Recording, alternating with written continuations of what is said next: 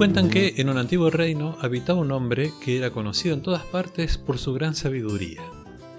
Al comienzo solo aconsejaba a sus familiares y amigos cercanos, sin embargo su fama creció tanto que el propio rey lo llamaba frecuentemente para consultarlo.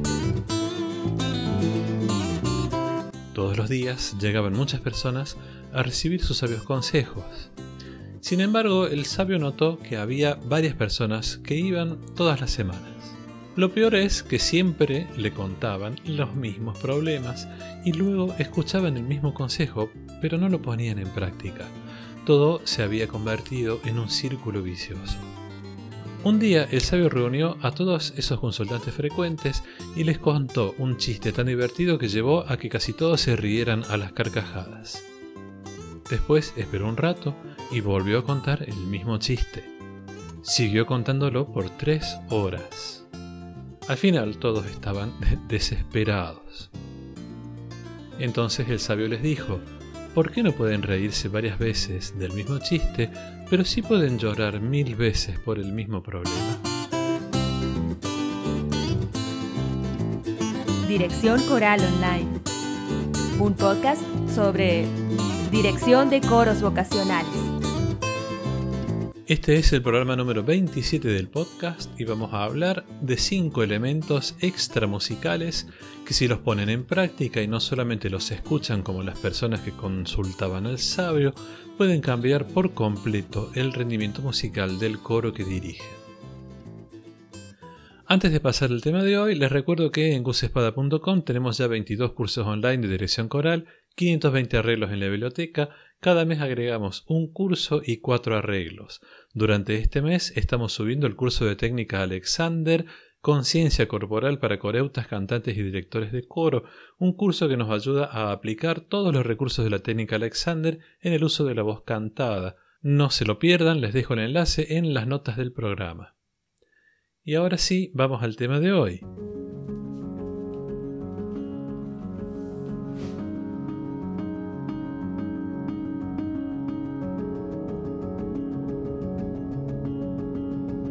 Todos los directores a los que nos gusta, yo me incluyo obviamente, estar formados e informados, nos dedicamos fundamentalmente a buscar formación e información que preferentemente sea muy específica en o para nuestro trabajo musical en el coro.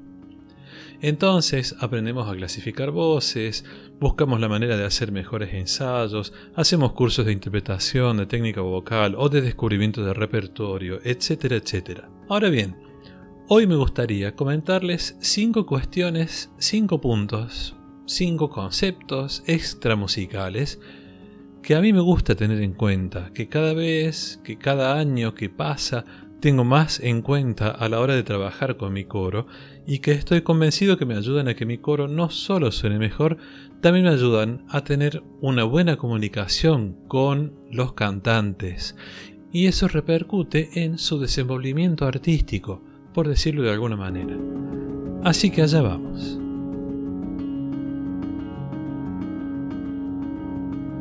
El primer punto es algo así como escuchar más allá de la voz. Cada año, al comenzar, los directores audicionamos a los cantantes que desean entrar a nuestro coro. Cada coro tiene sus propios requisitos de ingreso, algunos pueden no tener requisitos de ingreso y no está mal, al contrario, eso depende exclusivamente de cada coro. Pero aún en los coros donde no hay requisitos de ingreso, escuchamos a las personas que quieren ingresar. Las escuchamos para conocer su voz, para saber en qué cuerdo ubicarlos, para saber eh, de su salud vocal, por ejemplo. También nos concentramos en escuchar las cualidades musicales de esas personas. Bueno, lo que pedimos en realidad en cada prueba de voz, entre comillas, varía de director a director. Pero hay una serie de, digamos, detalles extramusicales en los que yo suelo fijarme y que me interesan mucho y valoro mucho cuando entrevisto a una persona y veo que los tiene. Por ejemplo, me interesa mucho tener en mi coro personas detallistas y autoexigentes. Sea cual sea el nivel artístico del coro, el trabajo requiere enfocarse en los detalles de la música, del texto, del sonido del coro, de la emisión de la voz, de la postura, de la relajación, etc., infinidad de detalles. Y, sin llegar a niveles obsesivos, Las personas que tienen un cierto nivel de autoexigencia colaboran mucho en el proceso de construcción de la música, en la realización de los eventos y de cualquier tipo de proyecto que el coro encare. Esas personas son muy valiosas dentro de cualquier grupo. Entonces, sí, me fijo mucho cuando entrevisto a una persona que quiere ingresar al coro y trato de ver si es detallista y si tiene algo de autoexigencia. A mí me gusta eso. Por supuesto, todo esto era una charla que no puede superar los 5 minutos, 3 minutos, porque no es una entrevista laboral, se entiende, ¿no? Otro aspecto que me resulta muy interesante descubrir en las personas que quieren ingresar al coro es el de ser conscientes del entorno. Las personas conscientes de su entorno y de las cosas y personas que las rodean y que se fijan cómo se insertan ellas en ese entorno, las personas que tienen estas cualidades suelen ser personas muy perceptivas en lo intelectual y en lo afectivo, y eso es muy importante en una actividad artística como el canto coral. Otra característica importantísima para mí es la soltura, eh, digamos, la confianza en sí mismo con que la persona entra y se desempeña en la entrevista, por ejemplo. Me refiero concretamente a con qué nivel de soltura o con qué nivel de inhibición una persona o estas personas toman las indicaciones que yo pueda darles y hacer las cosas que les indico hacer. Esto es muy importante porque imagínense que todo el proceso de ensayos a lo largo de todo el año del coro se basa en esta comunicación, en este tipo de comunicación, en este camino a través del cual el grupo de cantantes va recibiendo indicaciones y sugerencias. Para poder adaptarlas y hacer cambios depende básicamente de ellos, de cada uno de los cantantes.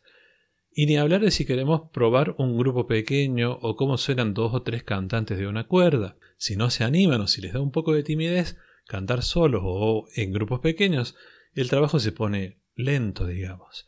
Bueno, entonces, cuantas menos barreras se pongan las personas a la hora de ensayar en el coro a la hora de cantar, mejor para todos. El segundo punto no musical, pero muy importante para el funcionamiento de cualquier coro, desde mi punto de vista, es mirar a los ojos, mirarnos a los ojos. Empezando por nosotros los directores, yo he cantado en varios coros y recuerdo lo incómodo que es cantar y ver que el director mira únicamente a la partitura o mira al piso o mira al techo. Cantar y ver que el director mira a cualquier lado menos a las personas que cantan es realmente desagradable para las personas que están cantando. Pero además de desagradable, es difícil establecer un canal de comunicación si nosotros los directores somos los que cortamos o no establecemos el contacto visual. Hay numerosos estudios que muestran que la mayoría de nosotros escuchamos fundamentalmente a través de nuestros ojos en lugar de nuestros oídos. Esto viene a querer decir que lo que vemos determina en última instancia lo que oímos.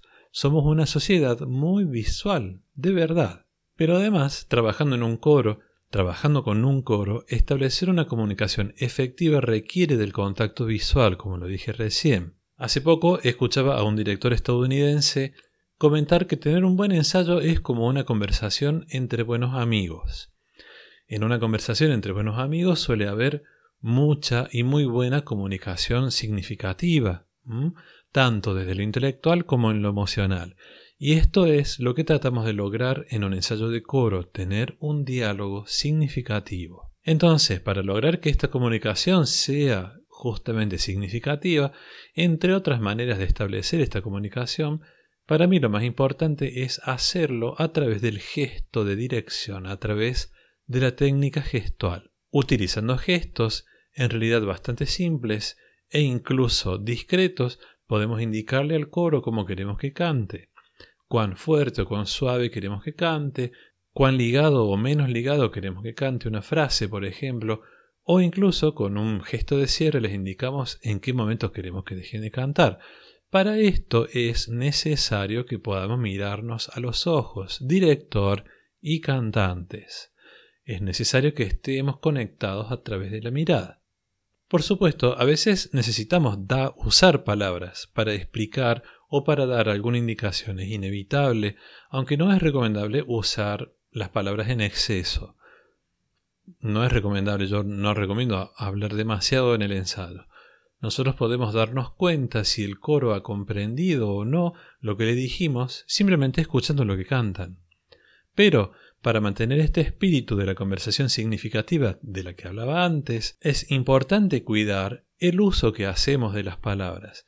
Es importante esforzarnos en mantener esta conversación de manera positiva, no decirle al coro que han hecho mal, por ejemplo, sino más bien decirles o mostrarles qué necesitan hacer para hacerlo bien, para mejorar lo que están cantando. Punto 3. No hay una aplicación de celular que reemplace a los ensayos. La preparación del repertorio, que va de la mano con la preparación musical del coro, implica mucho esfuerzo a lo largo de todo el año. En los conciertos, en las actuaciones, grabaciones o en los videos se consiguen cosas muy bellas, cosas realmente lindas, cuando logramos que este trabajo tan duro sea algo realmente compartido entre todos, cantantes, director y el equipo de trabajo, si lo hay. Y esto se logra cuando encontramos la manera de hacer partícipe al coro de la construcción del repertorio, del proyecto musical en general. Por un lado, en este sentido, es mejor pensar en conducir en lugar de dirigir. El término conducir, si lo miramos bien, tiene unas implicancias muy diferentes al término dirigir. Además, la idea de conducción nos permite ofrecerle al coro la preparación que el coro necesita para lograr resolver las dificultades del repertorio, diferente a dictar cómo debe ser interpretada la música. También tenemos que tener en cuenta que el repertorio, si bien por un lado debe plantearle un cierto desafío a los cantantes, tampoco tiene que ser tan difícil que ellos lo perciban como algo imposible, como una cuesta imposible de remontar, digamos. Lograr un equilibrio entre la dificultad del repertorio, el proceso de los ensayos y el calendario de conciertos o presentaciones nos va a permitir o nos puede permitir llegar a estar listos con una cierta anticipación. Tener listo el repertorio antes de la fecha de su presentación tiene sus ventajas porque con una buena estrategia de ensayo le va a dar un punto de maduración, un punto extra de maduración que va a hacer que todos disfrutemos del concierto mucho más que si llegamos al concierto con lo justo o sin la preparación necesaria. El cuarto punto, eh, y es también muy importante es tener en cuenta que la competencia interna es un obstáculo. Y ojo, yo sé que ahora muchos de ustedes van a decir, bueno, pero en mi coro los cantantes no compiten entre sí, son re solidarios, se ayudan, etcétera, etcétera. Bueno, sepan que probablemente no sea tan así. Tenga el nivel artístico que tenga el coro, es muy difícil lograr que no haya competencia entre al menos algunos de sus cantantes. Esto sin contar aquellos casos donde simplemente se estimula la competencia interna entre los cantantes. Hay coros donde esto se estimula, ¿sí? Incluso hay coros, hay grupos tan competitivos que, aunque se presenten en un simple encuentro coral, ya piensan que están compitiendo contra los otros coros. Y es que me parece que la naturaleza humana es así. Siempre que hay un grupo de personas, es muy probable que haya una que se sienta mejor que las otras. Como decía en el primer punto, nosotros queremos que los cantantes, las personas que ingresan al coro, sean personas seguras de sí mismas preferentemente y queremos que ellos tengan, que ellos quieran tener un buen desempeño dentro del coro. Pero a mí nunca me gustó estimular la competencia entre los cantantes. Yo prefiero que los cantantes, que mis cantantes se enfoquen en la música y no en compararse entre ellos. Esto, la competencia, no tiene nada que ver con la interpretación de la música, con hacer música de manera artística. Pero incluso cuando probamos cantantes para un solo o para hacer un dúo o si queremos armar un cuarteto dentro de una obra del repertorio, yo siempre trato de probar a la mayor cantidad de personas y les digo que es más bien a modo de diagnóstico y que me interesa sobre todo escuchar lo que cada uno pueda hacer con esa parte, más allá de que en algún momento cerca del concierto vaya a elegir finalmente a uno para cantar esa parte. Es más, si la agenda me lo permite y tengo varios conciertos con el mismo repertorio, entonces voy alternando los solistas o el cuarteto o el dúo para que cante la mayor cantidad de personas, aun cuando el rendimiento artístico no sea siempre el mismo y de la misma calidad. Quinto y último punto, ofrecer más preguntas que respuestas. Proveer más preguntas que respuestas siempre es muy motivador para un grupo. Esto es algo que no lo he inventado yo. Y es una manera muy poderosa, un recurso muy efectivo de enseñanza. Al proporcionar más preguntas que respuestas, promovemos el pensamiento crítico, y eso es muy importante en cualquier actividad, particularmente en estos tiempos. Además, esta manera de trabajar es como que hace que los conceptos eh, se adhieran a los cantantes de otra forma, digamos, y que ellos los recuerden en el momento adecuado.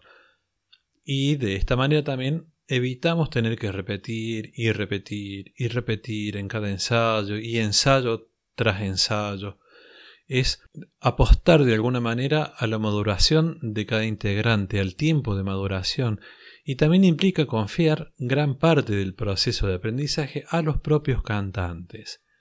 Es hacerles saber, mostrarles que nosotros estamos como extrayendo de ellos lo que ellos ya instintivamente traen, las cosas que ellos ya tienen dentro, y que nuestro papel como directores es ayudarlos a ellos a juntar esas herramientas que ellos ya tienen y transformarlas en algo musical y creativo, aplicándolas en el repertorio. De esta manera no solo logramos, al menos es lo que yo intento, que los ensayos tengan una frescura que de otra manera no tendrían, sino que además logramos que nuestros cantantes encuentren por sí mismos satisfacción y placer en la interpretación de la música coral. Y ya está, damas y caballeros, con esto terminamos. Muchas gracias por estar ahí, siempre presentes del otro lado, y sobre todo por suscribirse a los cursos y arreglos del blog, por darle seguir a este podcast y por todos los comentarios que siempre me hacen llegar a gusespada.com barra contacto. Un abrazo y nos vemos la próxima.